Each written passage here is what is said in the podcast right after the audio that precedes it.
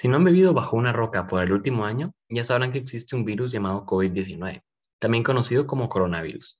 Pues este virus llamó a un estado de cuarentena global. Lo interesante y lastimosamente también bastante difícil fue que no afectó a toda la sociedad en la misma manera y que algunos grupos fueron perjudicados mucho más que otros. En Latinoamérica siempre hemos estado acostumbrados a ver a los clásicos vendedores de la calle, como los vendedores del semáforo.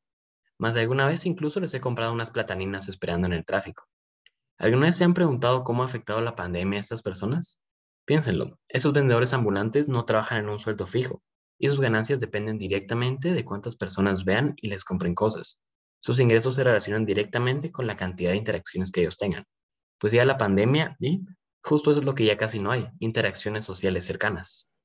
En relación a lo que acaba de mencionar mi amigo Javier, la respuesta de la OMS hacia el grupo de los trabajadores informales en cuanto a las medidas de prevención del COVID-19 es muy poco funcional para ellos, ¿sabes? Ya que lo que sugieren es trabajar en casa.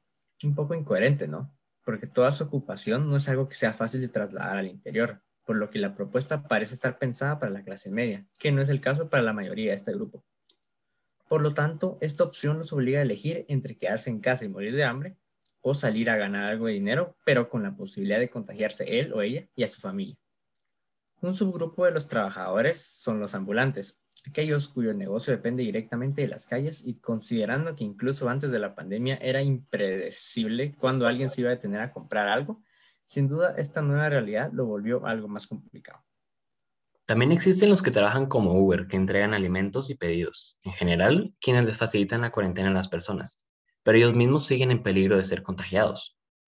Pero, por otro lado, según la Organización Internacional del Trabajo, OIT, en Latinoamérica y el Caribe hay alrededor de 30 millones de personas desocupadas y 23 millones que se retiraban por la falta de oportunidades. Este año el empleo está en vías de recuperación, pero los indicadores podrían ponerse peor. Sabes, Juanca, ahora que mencionas la tasa de desempleo, me recuerda mucho el tema de los Objetivos de Desarrollo Sostenible, los ODS. ¿Sabes lo que son? Sí sé, pero no con profundidad. Tal vez quisieras tú enseñarnos un poco más acerca de esto. Bueno, pues básicamente son metas que cada país debería tener en cuenta para tener, como indica el nombre, un desarrollo sostenible.